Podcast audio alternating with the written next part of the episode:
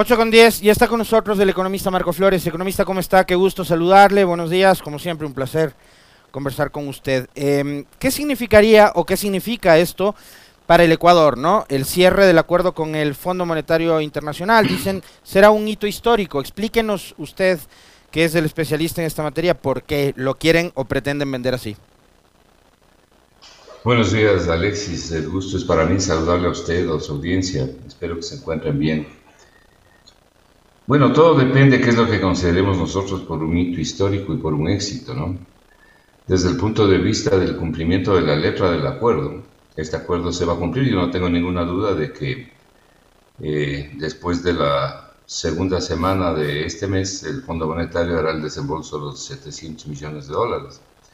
El Ecuador más que ha cumplido las metas uh, monetarias y fiscales establecidas por el Fondo Monetario Internacional, más bien lo que hay que mirar es el próximo acuerdo que dice el ministro de Finanzas y el gobierno que van a realizar, donde hay algunos problemas uh, de por medio.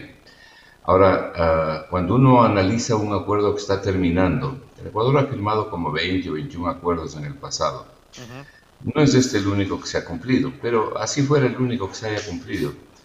El problema es cómo han quedado las familias ecuatorianas después del acuerdo. ¿Cómo queda la gente? Cómo queda la seguridad, cómo quedan los niños, cómo quedan los padres de familia, cómo quedan los jubilados, cómo quedan los trabajadores, cómo quedan los empresarios, en definitiva, cómo queda la gente del Ecuador. Y aquí, eh, en buena medida, por circunstancias de este acuerdo, la gente no queda bien. Eh, todos estamos viendo lo que ocurre en el Ecuador, la terrible inseguridad reinante, eh, como nunca vista, ¿no? Como nunca vista. Obviamente pero, eso, niveles... pero eso parece que se va a solucionar con, un, con una consulta y no pasa por destinar recursos económicos a atender precisamente estas situaciones, economista. Pues sí, para nada, no, para nada, porque eh, los gobiernos pueden decir lo que quieran cuando hacen una consulta. Pueden, pueden, pueden decir que eh, el Ecuador va a entrar en un éxito colosal. Uh -huh. Pero la realidad es otra. Uh, si usted quiere mejorar la seguridad, eso cuesta, requiere de una importante inversión uh -huh. pública. Y si usted quiere mejorar las escuelas, los colegios, los hospitales, requiere una importante inversión pública o por lo menos no destruir la que estaba programada. Este, ahí es justamente donde entra este acuerdo, porque una de las formas de financiar el déficit fiscal, no eliminarlo, porque desde el año 2018, o no se ha eliminado el déficit fiscal. Eh, una de las formas de financiar este acuerdo ha sido echar mano de los recursos que estaban destinados a la inversión pública. Mire, en este mismo año, que tanto se habla por parte de las autoridades de la reducción sustantiva del déficit fiscal, sí hay una reducción sustantiva, pero basada en qué? En primer lugar, en 1.500 millones de dólares que vienen de los excedentes petroleros. Es decir, es un dinero que no estaba previsto ni pensado y que por supuesto es, constituye un ingreso claramente temporal. Segundo, en, el, el, el, en, la deuda pública que ha contratado el Ecuador para financiar parte del déficit, el financiamiento obtenido para financiar a, al menos la mitad del déficit. Tercero, en la destrucción de inversión pública para tomar esos recursos y dedicarlo al déficit. Y en cuarto lugar, en aumentar la bola la bola, Alexis, son las deudas pendientes en el Ministerio de Finanzas, se conoce como la bola, son obligaciones por pagar, que se pasan para el siguiente año. Por eso es que rueda la bola el siguiente año. En todos estos últimos años, el Ministerio de Finanzas ha enviado a la bola al menos mil millones de dólares. Y la bola ha rodado hacia el próximo año. Así es como se ha financiado el déficit. Este déficit no se ha financiado con crecimiento económico, eh, de manera que eh, no hay aquí nada para festejar, nada como para decir ha sido un éxito la política económica. Bueno, ¿y qué decir de la situación de las familias? En el, entre el año pasado y este año, 200.000 personas han ido al exterior como nuevos migrantes ecuatorianos. Eso ocurre cuando la situación es difícil, compleja, cuando hay pobreza, cuando hay inseguridad, cuando no hay oportunidades de progreso. Uh -huh. Pero no solamente eso, tenemos a un 67% de la población económicamente activa, o sea, de la fuerza laboral ecuatoriana en el desempleo y en el subempleo. Ese indicador es más que suficiente para tener la boca cerrada. Pero en estos países se habla y se habla mucho, ¿no? Y, lo, y, podemos decir también, eh, comentar algo sobre el incremento de los precios, ¿no? El incremento de los precios que no está realmente representado por el índice general de precios. Depende mucho del ingreso de las personas. Podemos hablar de que este es un país extremadamente caro, que a pesar que tiene el segundo salario básico unificado más alto de la región, el ecuatoriano es el segundo salario básico unificado más alto de la región, pero es al mismo tiempo el salario con menor poder adquisitivo de toda América. ¿Quién dice eso? El Banco Mundial. Entonces, por, lo costoso que es el país.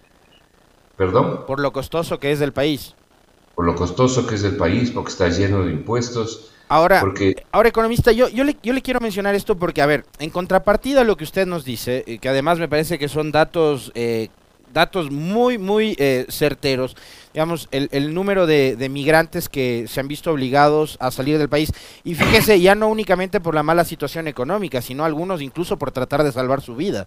¿no? O sea, eh, gente que se va con toda su familia porque dice, aquí nos están matando todos los días. No es solo que te mueres del hambre, sino que eh, sales al banco y te pueden matar. Así de simple. Em, el desempleo y subempleo que se ubica por el 67%, nos ha dicho usted. Eh, de la población económicamente activa y demás. Pero el gobierno nos ha dicho, eh, se ha roto récord en ventas, es decir, estamos vendiendo mucho más que antes. Ah, nos han dicho que estamos atrayendo inversión extranjera. De paso, le quiero preguntar y que nos diga cuántos miles de millones de dólares han ingresado en los últimos años de inversión extranjera. Recordar que en el gobierno de Moreno, por ejemplo, hubo un exministro de Comercio eh, exterior como Pablo Campana que dijo que iban a traer 10 mil millones de dólares de inversión extranjera. a hoy, en, en, los 18, 19 meses que es de balazo, ¿cuántos miles de millones de dólares han ingresado? Y un dato adicional. Veíamos hinchas ecuatorianos que tuvieron la oportunidad de viajar a Qatar. Tengo entendido que son número entre 5 mil y 6 mil ecuatorianos que tuvieron la suerte y los recursos de poder ir a disfrutar de la presentación de la selección en el Mundial que se está jugando allá en Qatar. Y que dijeron que la economía del país está tan bien que les ha permitido viajar. Entonces, se, está vendiendo esa idea también. Yo quiero preguntarle, bueno, eh, hagamos un contraste un poco entre lo que usted nos dice y lo que nos está diciendo el gobierno o estos ciudadanos que han dicho que la economía del Ecuador está tan bien que se fueron a Qatar. Bueno, la primera pregunta que surge ahí, la economía está tan bien, pero ¿para quién? ¿Para quién es la pregunta? ¿Para quiénes? Y vamos explicando un poco esto. Primero, la gente que sale, que migra de este país, sí sale también por decepción, como usted ha señalado, por inseguridad, por miedo. Sí, es verdad, pero sobre todo sale por hambre. Porque para empezar se rompe el núcleo familiar. Los niños generalmente se quedan con las abuelas o con los tíos y, y, suceden grandes desgracias como ha venido pasando desde que eh, luego del periodo bancario hubo esa migración masiva de ciudadanos. En segundo lugar, mire, uno puede decir cualquier cosa, pero hay que tener honradez intelectual y cuando se dice algo, y estamos hablando de economía, hay que sustentar lo que se dice en cifras reales y en cifras verdaderas. Las cifras que yo utilizo son las cifras del Banco Central del Ecuador, que a pesar de todas las vicisitudes del Banco Central sigue siendo la institución con mayor capacidad técnica de este país. Usted no saca las cifras de memes ni de la publicidad del gobierno. Porque hay, hay economistas que sacan las cifras de algunos memes, le cuento. en mi vida he utilizado una cifra que yo no la puedo aprobar, es decir, jamás he hecho una declaración que yo no la pueda aprobar, ni he escrito nada que no lo pueda aprobar. Eh, bien, ¿cuál es el problema sustantivo que tiene el Ecuador? El problema sustantivo que tiene el Ecuador es que no tiene un crecimiento adecuado. ¿Qué significa un crecimiento adecuado, un crecimiento suficiente? Para el Ecuador significa al menos 5, por, puntos porcentuales reales anuales, es decir, que el PIB crezca en al menos 5% anual. Este año va a crecer bastante menos, probablemente va a crecer la mitad. El PIB que tiene el Ecuador, luego voy a hablar de las ventas a las que usted se refiere, el PIB que tiene el Ecuador es insuficiente, entonces no alcanza para todos. Esto, esto es como que usted le quiere bañar de chocolate solo llega a la parte superior. Chocolate no se filtra abajo. Y no existe en economía la filtración por goteo, el efecto de ramen, trickle down, como dicen los americanos. Nunca ha existido en ninguna parte del mundo. Entonces, hay un sector de la población ecuatoriana que tiene grandes beneficios. Hay sectores monopólicos y oligopólicos en el Ecuador que están haciendo el negocio de la vida. Y las estadísticas que nosotros miramos en el Foro de Economía así lo revelan. Pero el grueso de la población, la clase media y la clase que viene por debajo de la clase media, tiene situaciones bastante complejas. Por ejemplo, ustedes mismos pregúntense, porque todos nosotros somos de clase media, pero pregúntense ustedes, ¿cuál es la propia situación que tienen las personas de clase media?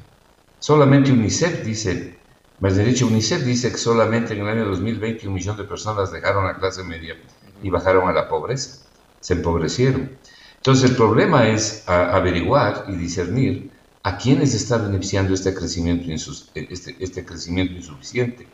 No es tampoco un crecimiento sostenido tanto no es sostenido que el año pasado hubo un rebote de 4.2%, que resulta ser Alexis el rebote económico, no crecimiento, más bajo de toda la región. Y este año, eh, que todavía seguimos en rebote, el rebote va a sumar seguramente 2.5, 2.8 del PIB, más o menos, más o menos 3%, yo creo que menos. Y todavía es el único país, Ecuador, que no alcanza el nivel, a recuperar el nivel prepandemia del 2019. Entonces, este crecimiento insuficiente se filtra solo a muy pocos, que son los que aplauden, que están felices. Hay aquí empresas y hay sectores que están ganando muchísimo dinero, entre ellos el sector bancario, pero no todo el sector bancario ni todo el sector financiero, la cúspide sobre todo del sector bancario y financiero. Entonces, esto no alcanza para que llegue a todos, precisamente porque el crecimiento es de mala calidad y porque no se ha hecho ni se ha seguido lo que se debía haber hecho y seguido con las políticas económicas. Economista, por acá me piden que le pregunte, le voy a trasladar las preguntas de los de los de, la gente que nos está viendo y escuchando, que me parece que son súper pertinentes. Por acá Franklin Santamaría me dice, preguntarle al economista, por favor, sobre la eh, inversión pública presupuestada para el 2023 en el plan anual de inversiones. Eh, ¿Qué es lo que va a pasar el próximo año en cuanto a inversión pública? Porque hay una reducción significativa. ¿Y qué, qué implicaría eso además en la economía nacional? Lo que, lo que, va a pasar el próximo año es lo que ha pasado este, pero me voy a referir concretamente a la inversión. Primero, el tema de la inversión internacional o extranjera no existe en el Ecuador, 0,5% del PIB, es decir, medio punto del PIB. Eh, es decir, prácticamente es, una, es un error estadístico, ¿no? Si usted ve en Colombia, en Perú, con todos los problemas, Perú, están entre el 4 o 5, han llegado al 6% también en el caso de Chile. El Ecuador normalmente ha tenido una inversión extranjera de alrededor del 1%, salvo en épocas especiales, como en la época del coronel Gutiérrez y Mauricio Pozo en el Ministerio de Finanzas, que la inversión creció y el Producto Interno Bruto creció. ¿Por qué? porque se construyó el oleoducto. Y entonces hubieron ingresos extraordinarios. Bueno, eh, esa no ha sido la, suerte del Ecuador el resto de años. Ahora mismo tenemos una inversión extranjera de 0,5% del PIB. El señor Campana que usted decía, llegó a decir que nosotros teníamos un compañero en el de Economía que sumaba siempre los recursos que decía ese ministro que iban a llegar al Ecuador. Y llegamos a contabilizar más de 15 mil millones de dólares de boca es decir, inversión de boca, que se dice que venía pero nunca vino. Este ministro incluso llegó al extremo de declarar y de decir, y la prensa lo publicó, que el Ecuador se había convertido en el centro de la inversión mundial. No llegaron dos reales al Ecuador. Medio centavo partió por la mitad. Bueno, ahora lo que hay que ver es eh, no la inversión que a uno le ofrecen que va a venir, sino la que, que queda registrada y los recursos que entran. Además, hay que diferenciar los flujos de inversión que entran y salen de la inversión que realmente se asienta en el país, que es de mediano y largo plazo, que genera crecimiento y empleo. Esa es la que requiere el Ecuador y esa no tiene. Por el lado de la inversión local, la inversión local está gravemente afectada por esta política económica que sigue el gobierno y las cifras del Banco Central demuestran la caída, la destrucción, más bien dicho, dramática de la inversión en el Ecuador. Imagínese usted, por ejemplo, en el año 2014, la inversión 2014-2013, la inversión pública del Ecuador representaba aproximadamente unos 14 puntos porcentuales del PIB, como 14 mil millones de dólares de la época además. Bueno, ya en el año 2017 cayó la inversión a 5 puntos del PIB. Y ahora, hasta, el, hasta ah, octubre del año 2022, está en 0,9% del PIB. Hablemos de 1% del PIB de inversión nacional del sector público no financiero. Mire usted cómo, ¿a quién dice esto? El Banco Central del Ecuador. Mire usted cómo se ha ido destruyendo año tras año, desde 2017 al 2022 la inversión. ¿Por qué? Porque a lo largo de estos años, como dije hace un momento, se han tomado los recursos que se programaron originalmente en la proforma y en el presupuesto del Estado para la inversión nacional, pero se tomaron esos recursos para cubrir el déficit y para que la plata vaya a la reserva. Entonces, eso es lo que ha pasado este año y es lo que va a pasar el próximo año. Ahora, economista, usted nos dice el próximo año, a ver, las previsiones son terribles si es que, digamos, hay esa reducción en lo presupuestado para inversión, si seguimos en esta misma lógica de no invertir en lo público. Le quiero trasladar, en cambio, una pregunta que tiene que ver con eh, la inversión y la ejecución presupuestaria, pero de este año, que también es de parte de un oyente. Dice, si la ejecución presupuestaria es de porcentajes mínimos, eso significa que los recursos asignados en el presupuesto no se han utilizado. ¿Dónde está ese dinero? ¿Qué destino se le ha dado? Eh, y yo quiero vincularle a lo que usted decía hace un momento. Familias con hambre, eh, niños sin escuela, eh, jóvenes sin educación y un país sin seguridad. ¿Cómo está la ejecución presupuestaria de este año y dónde está ese dinero? ¿Por qué ese dinero no se utiliza? A ver, Primero en esto yo voy a un poco rescatar la situación de los, de los servidores públicos y de los ministerios públicos. A veces nosotros decimos, miren, este ministerio o miren, esta institución pública no ha ejecutado el presupuesto, ni siquiera ha tenido capacidad para usar la plata. En varias de las instituciones del Estado en realidad hay un problema de gestión, pero fundamentalmente el problema no es ese. No es que no quieren ejecutar, Fíjese usted lo que dice. ¿Se acuerda usted, Alexis, lo que dijo el ministro de Obras Públicas cuando se despidió del gobierno? Así es, dijo, Marcelo Cabrera. Me voy porque tengo proyectos por 700 millones y no tengo un centavo y así no se puede trabajar. Entonces, lo que ocurre... Y después borró el tuit. claro. Lo, lo, que ocurre no es tanto que las instituciones no quieren usar el dinero o no pueden usar el dinero. Lo que ocurre es que el Ministerio de Finanzas no gira la plata. Entonces, estas instituciones tienen un presupuesto no ejecutado porque no tienen los fondos. Adicionalmente, hay problemas en la contratación pública. Aquí contratar en el Ecuador es un asunto, para usar una palabra muy popular, bastante jodido. De alto riesgo ahora, ¿no? Sí, y además este, la gente no quiere meterse en problemas, ¿no?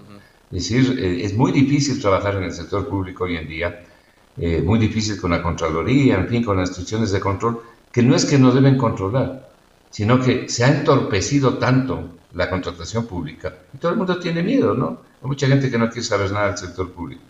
Y también hay problemas de gestión, de mala, de mala gerencia, digamos así, o de mal ministerio. Todo eso hace que el presupuesto no se ejecute, pero fundamentalmente la falta de plata. Ahora, en el próximo año sí tenemos un problema. Y un problema que hay que señalarlo, ¿no? Y que un poco relacionando con lo que vendrá en el nuevo acuerdo que anuncian las autoridades con el Fondo Monetario Internacional. Si usted mira el presupuesto del Estado de este año, hay una programación de, producción petrolera, pero el petróleo ha caído y ha caído en forma importante en este año ya 2022. Ah, los expertos petroleros han señalado que es muy difícil que el país pueda llegar a la producción que está señalada en el presupuesto, que es algo así como 500 mil, entre 500 y 515 mil barriles diarios de petróleo. Las reducciones que ha tenido el Ecuador en este año llegan hasta 65 mil barriles diarios en un margen de 35 mil a 65 mil. Eso es bastante plata para el Ecuador. Cuando usted tiene un problema como ese, no se olvide, mi querido Alexis, que el presupuesto del Estado, la proforma de este año, contempla un 24% de desfinanciamiento, prácticamente 25% de desfinanciamiento. Se requieren como 700, como 7.600 millones de dólares de créditos nacionales y extranjeros para financiar el presupuesto. Esa es la casa en orden, de paso. Entonces, ¿por qué? Porque no, no ha habido crecimiento económico todos estos años. El promedio del crecimiento económico entre el año 2017 y el año 2021, ¿saben cuánto es? Cero. Cero. Sin embargo, la tasa de crecimiento poblacional del Ecuador es 1.54. Si usted le suma el año 2022 y asumimos que se va a cumplir la profecía del Banco Central, la previsión del Banco Central de 3.1% de crecimiento, entonces, entonces el crecimiento económico promedio entre el año 2017 y el año 2022 llega a 0.9%. Imagínese usted, ese es el crecimiento que tiene el Ecuador. Ahora, si nosotros no tenemos la producción de petróleo que sirvió de, que sirvió de base, que sirvió de base para la proforma, lo que significan ingresos. Se ve del Banco del Pacífico que el ministro de Finanzas dice que está, no es que dice, sino que hay 1.040 millones en la proforma y él dice que esos 1.040 millones corresponden a la venta del Banco del Pacífico. Si es que además no se llegan a colocar todos los bonos en el mercado local, que es bastantísimo dinero, más o menos el 10% de la oferta monetaria va a sacar este mercado. El Estado, si los coloca, va a tener un descuento importante, que significa pérdida de recursos. Pero además, hay otros 600 millones que la Proforma eh, eh, considera deben venir o establece que deben venir de bonos a ser colocados en el mercado internacional. Ecuador, por lo menos eh, hoy por hoy, está fuera de los mercados internacionales. Y aunque no es imposible, pero es improbable que pueda colocar esos bonos, no solamente porque tendría que pagar una elevada tasa de interés, 12, 14, 15%, dependiendo de cómo esté el riesgo país, sino porque además no estoy seguro de que haya demanda por esos bonos. Yo, yo, yo, creo que la demanda está muy débil. Si no se cumplen estas profecías que constan en la proforma, significa que el déficit se amplía. Y si se amplía el déficit y tenemos restricciones y dificultades para conseguir la plata en el exterior y en el interior, porque todo tiene un límite, ya, ya la proforma parte de 7.600 millones de desfinanciamiento. Si usted le suma 2.000 millones más, bueno, estamos hechos. Entonces, eh, eh, el momento que eso ocurra, y ojalá Dios quiera que no ocurra, bueno, el Fondo Monetario, ¿qué es lo que le va a exigir a usted? Le va a exigir mayores restricciones internas, a exigir impuestos, es decir, financiar la parte que se desfinanció de la propuesta. Y esa sí es una gran una grande preocupación. Y ahí podrían venir medidas de shock. Sobre todo podrían venir nuevos impuestos, porque... O más despidos en el sector público. Claro, bueno, los despidos en el sector público están contemplados, eh, pero tampoco el, Ministerio de Finanzas tiene mucho de hundirse. Mire, yo, eh, que soy un crítico de la política económica de, estos últimos gobiernos desde hace, desde el año 2017, sí, yo, quiero reconocer algo que sí es verdad aquí y que uno tiene que ponerse en los zapatos del ministro de Finanzas, bueno o malo que tenga, haya tenido el Ecuador en estos últimos seis años. es que el Ministerio de Finanzas recibe muchas solicitudes de plata. Todo el mundo quiere plata. Para esto, para aquí, para lo demás allá. El problema es que el ministro de Finanzas no es mago. Entonces no puede eh, multiplicar los billetes, ¿no? ¿Por qué no puede multiplicar los billetes? Porque no tiene crecimiento económico. Pues. Si tuviera un crecimiento económico fuerte, sostenido, compartido, y además, le digo sostenido, perdurable en el tiempo, ¿no? Pues es una condición importantísima que el crecimiento sea sostenido a lo largo del tiempo, no un año sí y otro año no. El Ecuador no tiene nada de eso. Pero si tuviera un crecimiento, y lo podría haber tenido, un crecimiento suficiente y sostenido, el SRI recaudaría más. Pero el SRI, para recaudar más, no puede recaudar más simplemente porque se aumentan los impuestos, porque todo tiene un límite, es lo que le está pasando a la Argentina, que se ha ido ya a la derecha de la curva del Laffer. Es decir, usted sube los impuestos y recauda menos.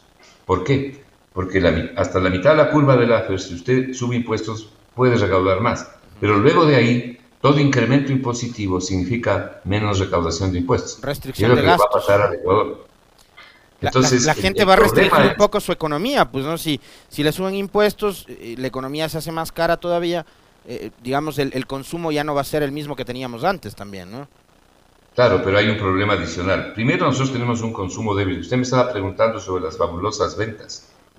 Mire usted, se ha dicho que hay unas fabulosas ventas porque eh, el Ministerio de Finanzas lo que ha hecho es sumar todas las ventas, incluidas las ventas externas del Ecuador.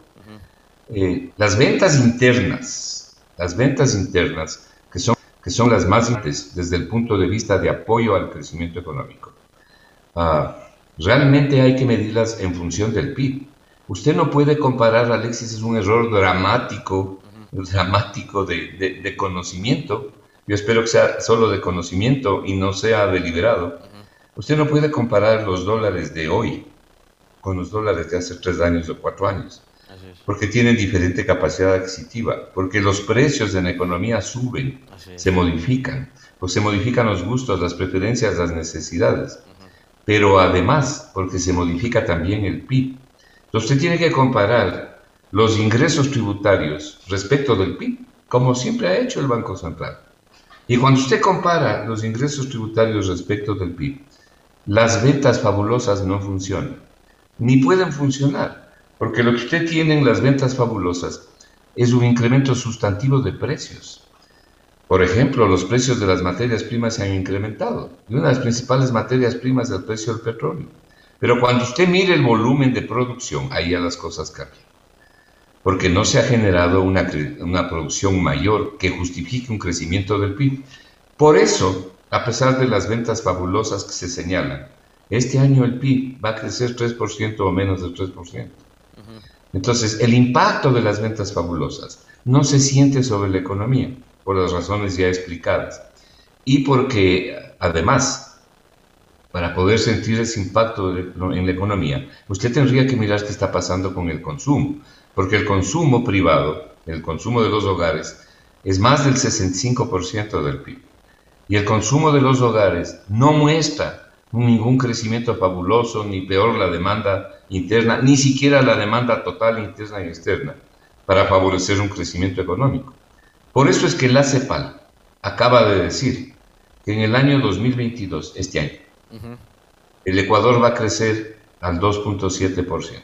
Yo me voy a quedar con la cifra del Banco Central ah, para favorecer ese criterio de un crecimiento del 3.1. Pero eso es, como acabamos de señalar, absolutamente insuficiente.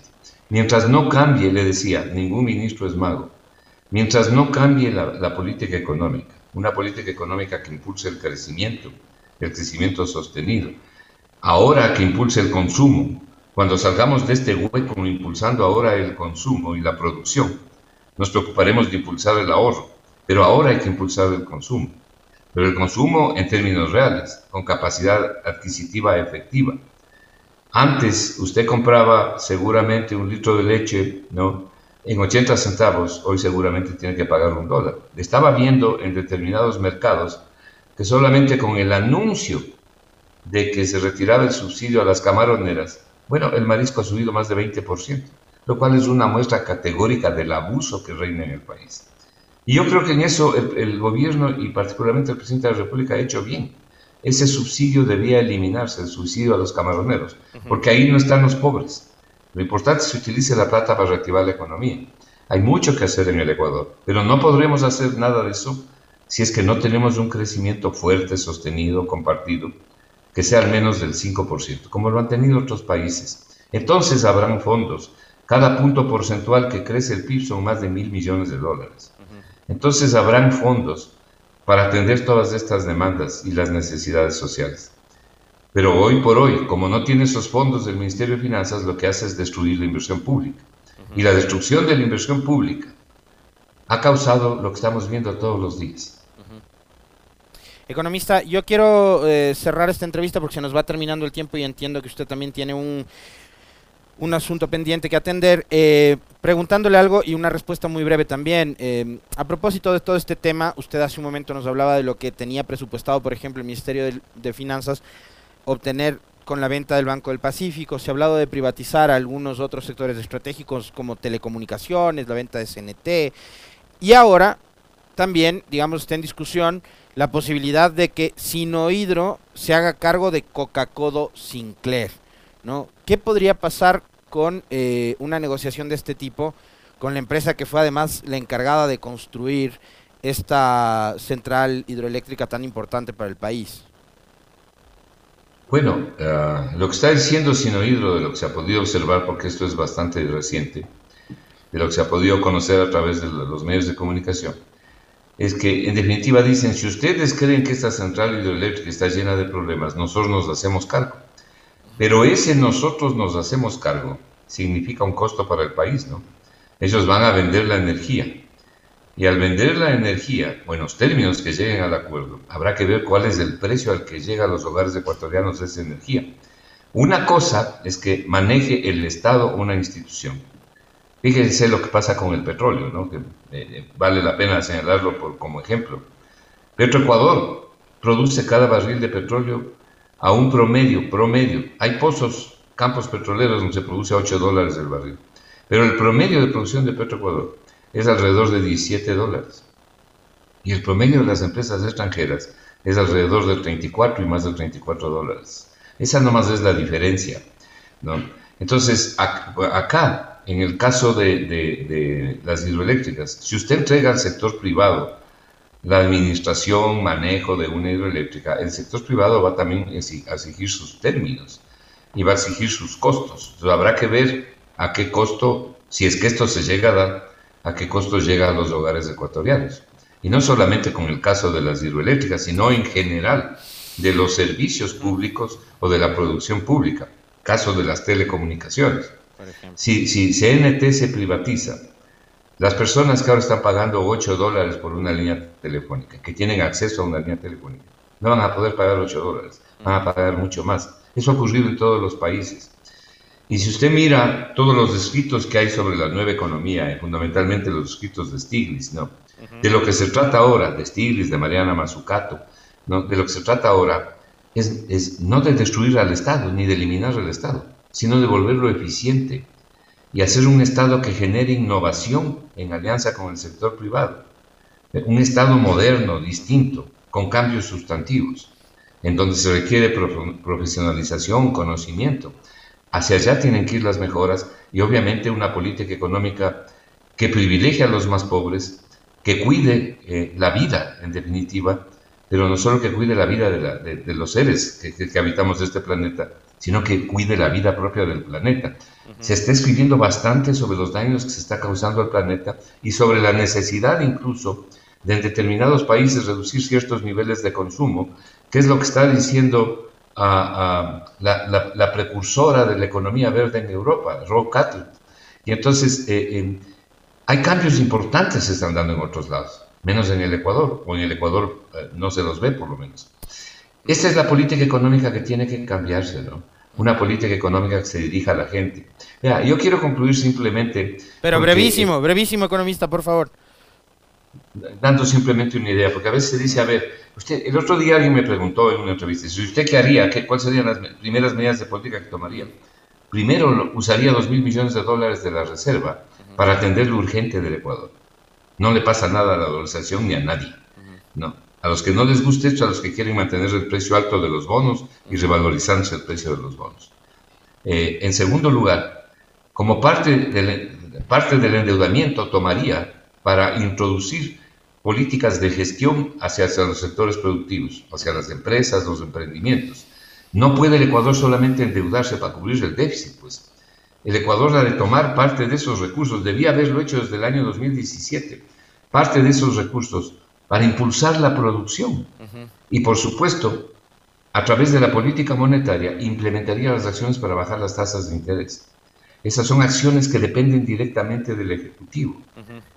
Paralelamente hay que reducir determinados impuestos. Yo eliminaría el subsidio a los combustibles, pero le compensaría a la gente con reducción de impuestos. Entonces, hay cosas que se pueden hacer para tener un mejor crecimiento y un mejor uso de los recursos, un, uso mucho más eficiente con mayor impacto social de los recursos económicos que tiene el Ecuador. Y no se me ocurriría entregar ningún campo petrolero al sector privado. Peor aún, los campos petroleros están en producción como Sacha, y varios de los otros campos que se han anunciado se entregarían a la empresa privada y que le dan al Ecuador enorme riqueza, enorme cantidad de recursos y que tienen un costo de producción, Sacha tiene un costo de producción de 8 dólares el barril. Entonces, hay cosas que sí se pueden hacer y que se deberían hacer. El grave problema es que la gente vive aquí en el anonimato, la gente vive en la resignación y por eso es que no se exigen los cambios que se deben exigir, porque no hay una coparticipación. Le quiero agradecer infinitamente al economista Marco Flores como siempre, por tener la gentileza de aceptar invitaciones a estos diálogos. Un abrazo, economista, gracias. Muchas gracias. 8 con 45, eh, hacemos un brevísimo, brevísimo corte y volvemos de inmediato.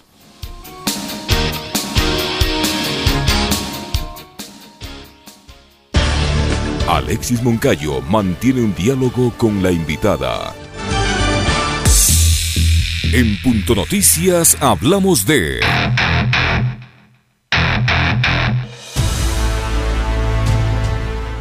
El informe sobre la situación de los derechos humanos en Ecuador en este 2022 es grave. Se registran abusos generalizados, criminalización de la protesta y nula protección a defensores de los derechos humanos. El informe señala que el gobierno no emprendió el diálogo como primer mecanismo para construir políticas públicas. Las mesas instaladas entre el gobierno y las organizaciones sociales se dieron como resultado de 18 días de paralización que dejaron nueve personas fallecidas, cientos de heridos y detenidos.